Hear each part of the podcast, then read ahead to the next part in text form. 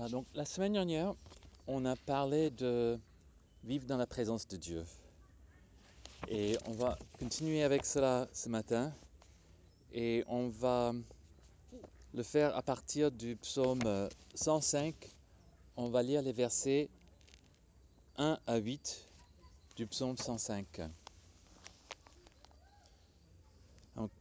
C'est marqué Célébrez l'Éternel, invoquez son nom. Faites connaître parmi les peuples ses hauts faits. Chantez pour lui, psalmodiez en son honneur. Réfléchissez à toutes ses merveilles. Glorifiez-vous de son saint nom. Que le cœur de ceux qui cherchent l'Éternel se réjouisse. Recherchez l'Éternel et sa force. Cherchez continuellement sa face. Souvenez-vous des merveilles qu'il a faites de ses prodiges et des jugements de sa bouche. Descendance d'Abraham, son serviteur, fils de Jacob, ses élus. C'est lui l'Éternel notre Dieu. Ses jugements s'exercent sur toute la terre. Il se souvient à toujours de son alliance, de sa parole pour mille générations. Et la semaine dernière, on a vu que la présence du Seigneur est une protection pour nous que nous pouvons vivre à l'abri de ses ailes. Donc le Seigneur est représenté euh, sur l'image d'un oiseau qui protège ses petits sous ses ailes. Euh, nous avons vu que vivre dans la présence du Seigneur, c'est vivre dans son temple et que le temple de Dieu est une source de lumière, de grâce, de gloire et de bonheur. Euh, le temple de Dieu est la salle du trône de Dieu. Et dans la lettre aux Hébreux, il est parlé du trône de la grâce de Dieu. On, doit s'approcher au trône de la grâce pour recevoir tout ce que le Seigneur a prévu de déverser sur nous comme bénédiction. Et puis, dans cette même lignée-là, euh, vivre dans le temple de Dieu, on s'est posé la question où est le temple de Dieu aujourd'hui? Et on voit dans l'enseignement de la Bible que l'Église est le temple de Dieu aujourd'hui, c'est-à-dire la communauté des croyants qui sont édifiés ensemble comme des pierres vivantes pour former un temple spirituel. Donc, nous, les chrétiens, où que nous soyons sur la face de la terre, nous sommes le temple de Dieu et nous sommes le temple de Dieu là où nous sommes rassemblés en assemblée locale pour adorer le Seigneur et pour le servir. Donc nous, en tant que peuple, nous sommes le temple de Dieu. Et donc Dieu vient dans ce temple par le Saint-Esprit. Il habite ce temple. Dans l'Ancien Testament, Dieu habitait dans le temple à Jérusalem. Bon, bien sûr, Dieu a toujours rempli les cieux et la terre. on ne peut pas le contenir, mais il a choisi de mettre son nom sur un lieu. Et il a choisi de, bénir ce temple de sa présence. Et on le voit lors de la dédicace avec Salomon, où la gloire du Seigneur a rempli le temple. Et que même les prêtres ne pouvaient pas exercer le ministère, ne pouvaient pas se tenir debout à cause de la, de la pesanteur de la présence de Dieu. La gloire en, hébreu, c'est le mot Shekinah et ça veut dire pesanteur. Donc la gloire de Dieu comme une présence sensible, la présence de Dieu. Et, donc aujourd'hui, l'Église est ce lieu où Dieu habite avec sa présence. Et encore, nous avons vu que chacun de nous qui avons reçu Jésus comme Sauveur et Seigneur, nos corps sont le temple du Saint-Esprit. Que nous devons entretenir et mieux accueillir le Seigneur dans toute sa gloire dans le temple qui est le corps de chacun d'entre nous. Le Seigneur veut vivre pleinement dans nos corps. C'est le sens de ce que Jésus a dit à Nicodème, que on ne peut pas entrer dans le royaume de Dieu si on ne naît pas d'eau et d'esprit. Et donc ceux qui sont nés de l'esprit, ceux qui reçoivent le Saint-Esprit, qui sont régénérés par le Saint-Esprit, le Saint-Esprit vient faire sa demeure dans le temple de leur corps. Donc, nous, des créatures, nous avons le privilège de recevoir, d'accueillir le Seigneur dans son temple.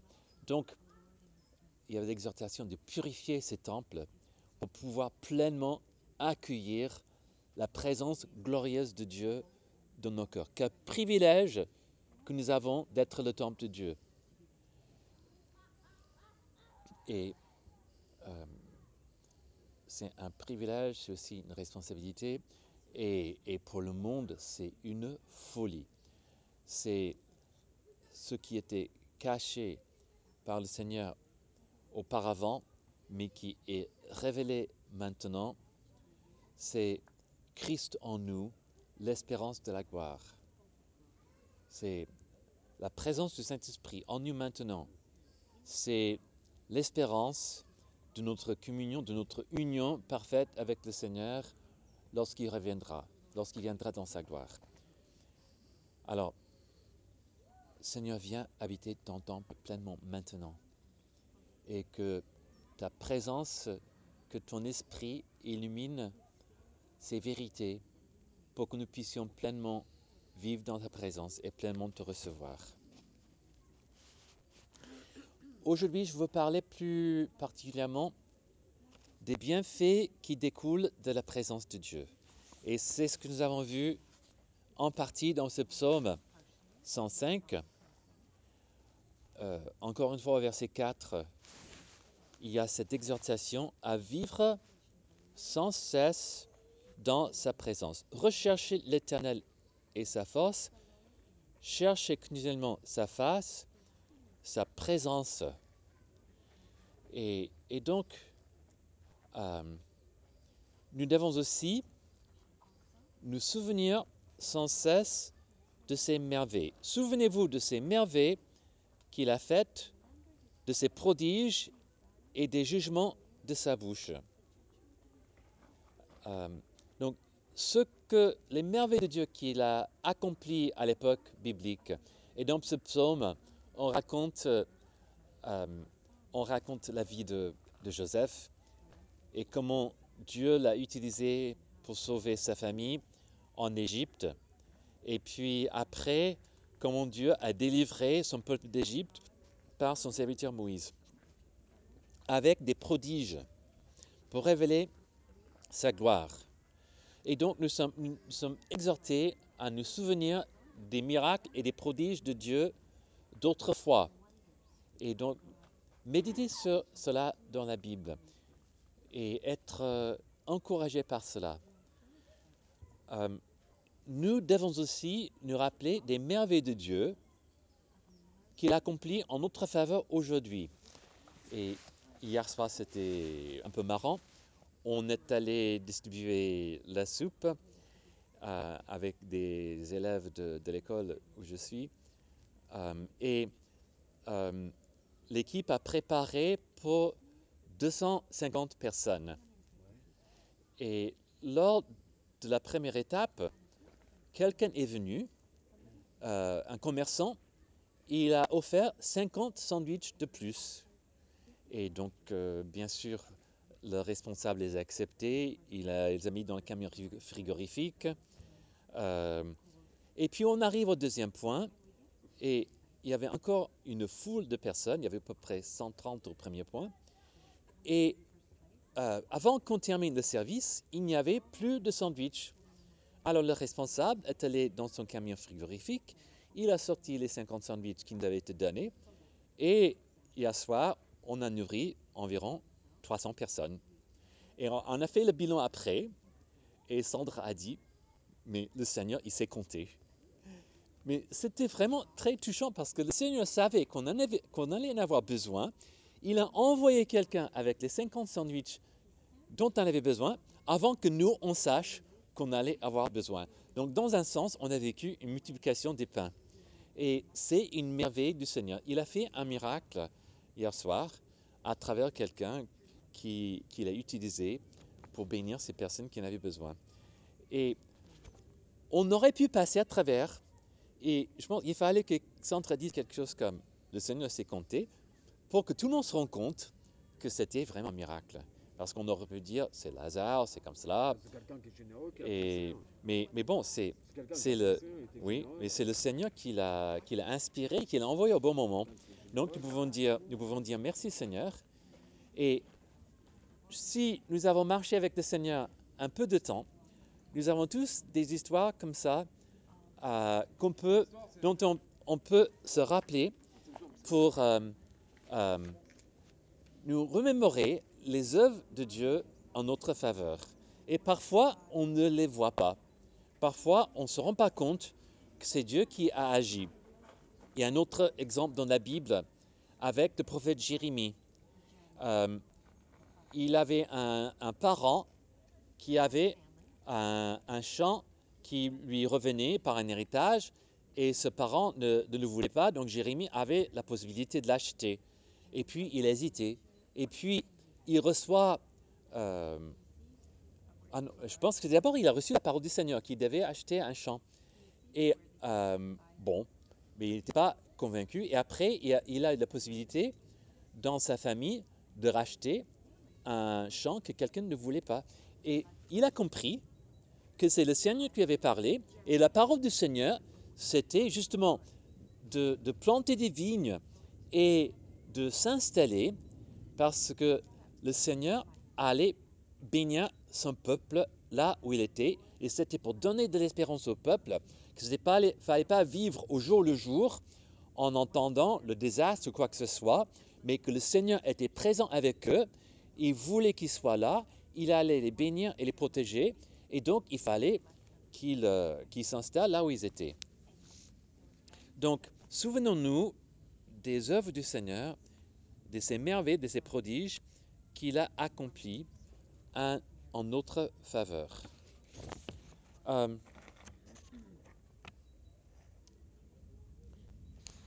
se souvenir de ces choses-là nous inspire la louange. Ça nous entraîne à louer le Seigneur.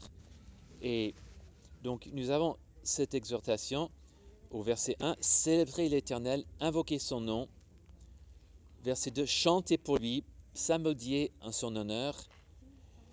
Euh, C'est un ordre, donc on doit le faire, mais le fait de remémorer les merveilles du Seigneur, c'est quelque chose qui déclenche en nous la reconnaissance pour ce que le Seigneur a fait et, la louange. Donc, euh, remémorer les bienfaits du Seigneur est quelque chose qui peut déclencher la réjouissance dans nos cœurs, la joie et, et la louange.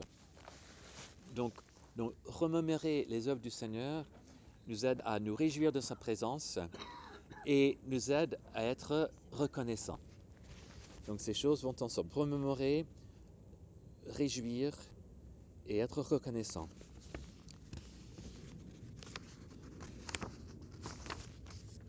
Et lorsque nous sommes reconnaissants vis-à-vis du Seigneur et lorsque nous sommes dans la joie, dans sa présence, lorsque nous célébrons sa présence, euh, nous pouvons aussi être fiers de lui. Fiers de notre Dieu qui est si bon, qui est si grand. Et au verset 3, il est marqué Glorifiez-vous de son saint nom. Donc, on glorifie le Seigneur, on l'élève, on l'exalte pour qui il est dans nos louanges. Mais en même temps, glorifiez-vous, cette gloire retombe sur nous. Et nous sommes couverts de la gloire de Dieu. Et être couverts de la gloire de Dieu, nous sommes fiers de notre Dieu. Mais en même temps, dans un certain sens, nous partageons cette gloire parce que nous sommes lui, nous sommes ses enfants. Et euh, cette gloire nous éclaire. Et comme on a dit dans euh, le mot hébreu, la gloire, le shikana, c'est le poids de gloire de Dieu, le poids de sa présence glorieuse qui nous couvre, qui descend sur nous, qui nous protège, qui nous bénit. Donc, euh, c'est aussi euh, un, asile pour nous, une forteresse pour nous et une source de bénédiction pour nous. Donc glorifions-nous des merveilles du Seigneur, de ses bienfaits, de ses prodiges, de ses miracles. Cette louange que nous devons offrir à Dieu, ce n'est pas seulement dans le secret de nos cœurs. Ce n'est pas seulement derrière les portes fermées de nos églises. Alors, nous, on n'a pas de portes fermées pour là où on se réunit. On a de la chance. Donc, les gens peuvent voir de l'extérieur. Ils peuvent s'approcher comme ils veulent. Mais parfois, en tant que chrétien, on a cette idée que la louange, c'est soit privé, euh, même dans le silence, euh, même dans nos pensées, ou que c'est quelque chose pour l'Église, mais sans cesse dans la Bible. Faites connaître parmi les peuples ses hauts faits. Nous sommes exhortés à glorifier Dieu devant le monde, devant les principautés et puissances spirituelles qu'on ne voit pas.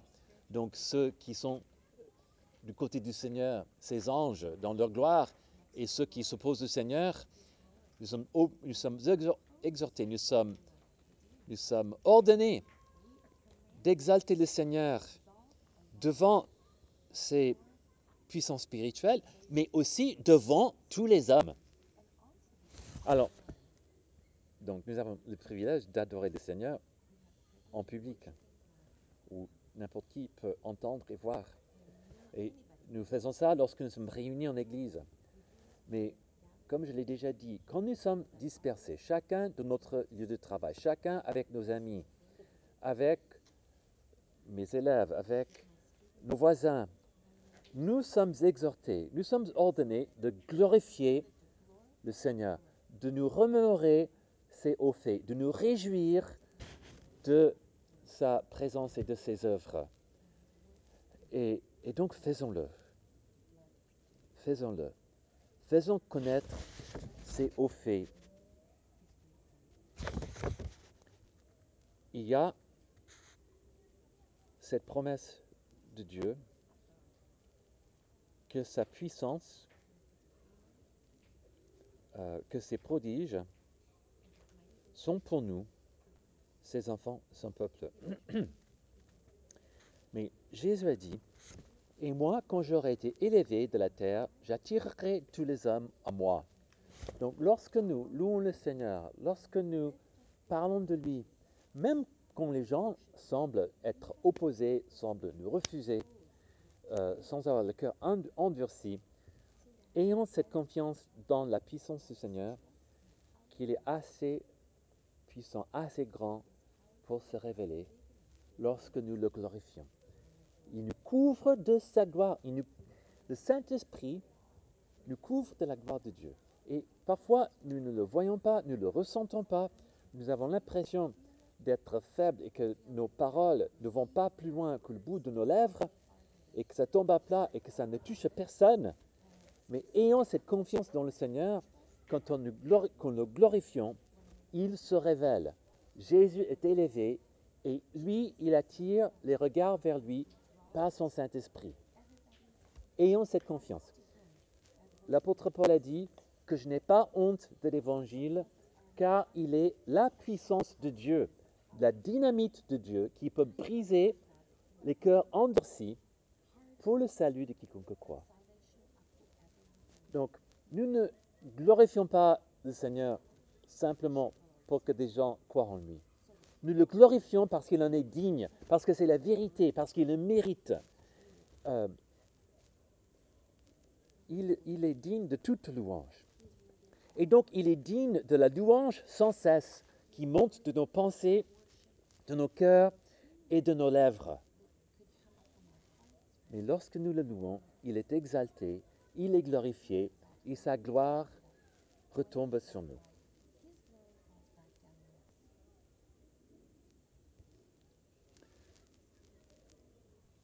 Donc la puissance de Dieu, les prodiges de Dieu, la présence de Dieu est pour nous, son peuple, ses enfants.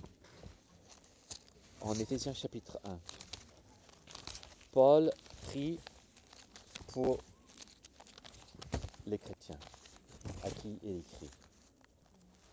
Et donc, puisque ces paroles sont inscrites dans la Bible, c'est une prière que nous pouvons, que nous devons prier pour nous-mêmes. Éphésiens chapitre 1, les versets 18 à 20.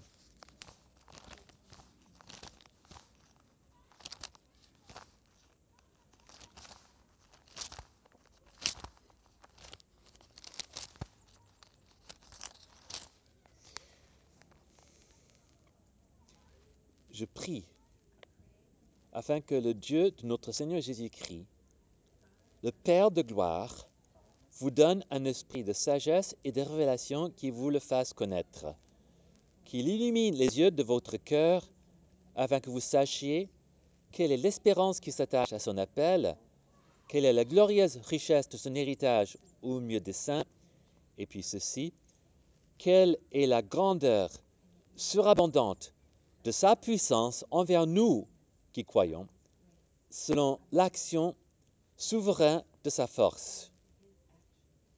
Et cette puissance, cette force, cette, action souveraine, il a mise en action dans le Christ en la ressuscitant d'entre les morts et en faisant asseoir à sa droite dans les lieux célestes, au-dessus de toute principauté, autorité, puissance, souveraineté, au-dessus de tout nom qui peut se nommer non seulement dans le siècle présent, mais encore dans les siècles à venir. Il a tout mis sous ses pieds et l'a donné comme chef suprême à l'Église, qui est son corps, la plénitude de celui qui remplit tout en tous.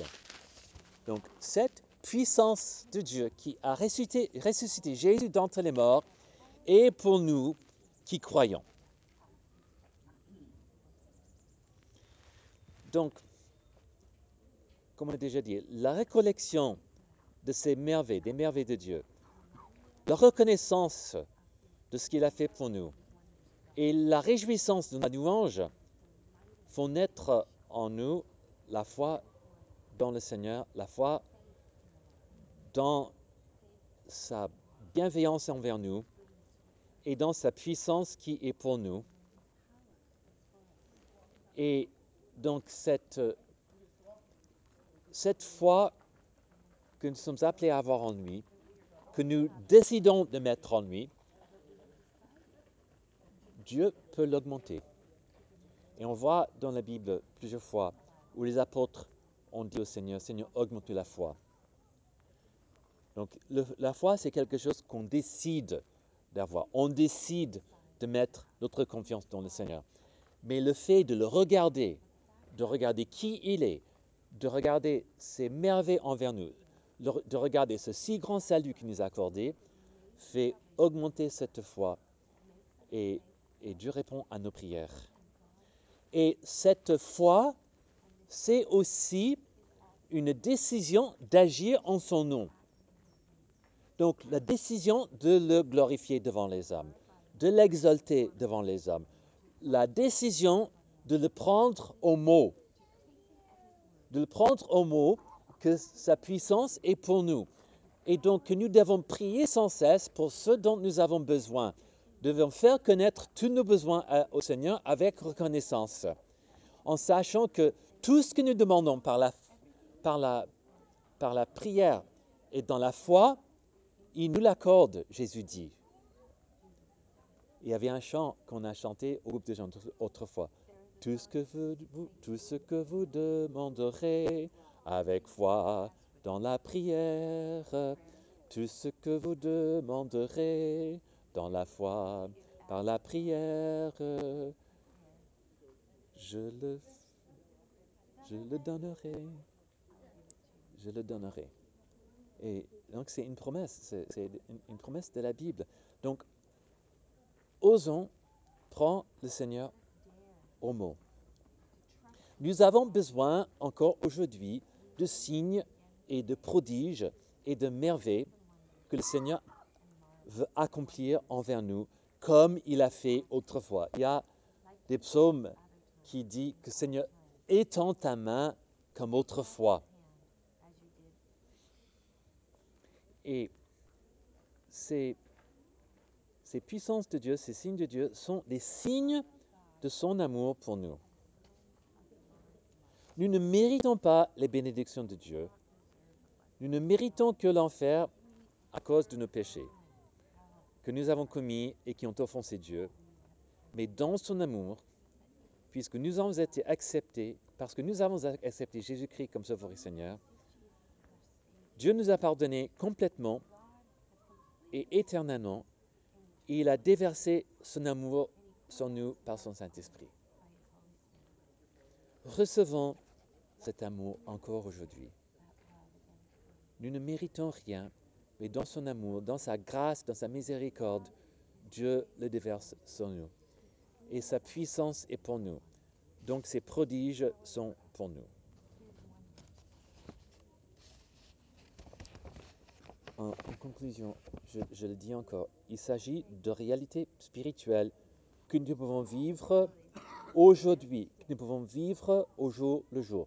Nous pouvons, nous devons vivre dans la présence de Dieu et nous devons en être conscients. Et nous devons louer le Seigneur pour cela et le remercier et nous réjouir et faire appel à lui. Crier sur lui, invoquez-le, criez sans cesse. Invoquez-le sans cesse. Puisque, comme il est dit dans la lettre aux Hébreux, Jésus-Christ est le même hier, aujourd'hui et pour l'éternité. Amen.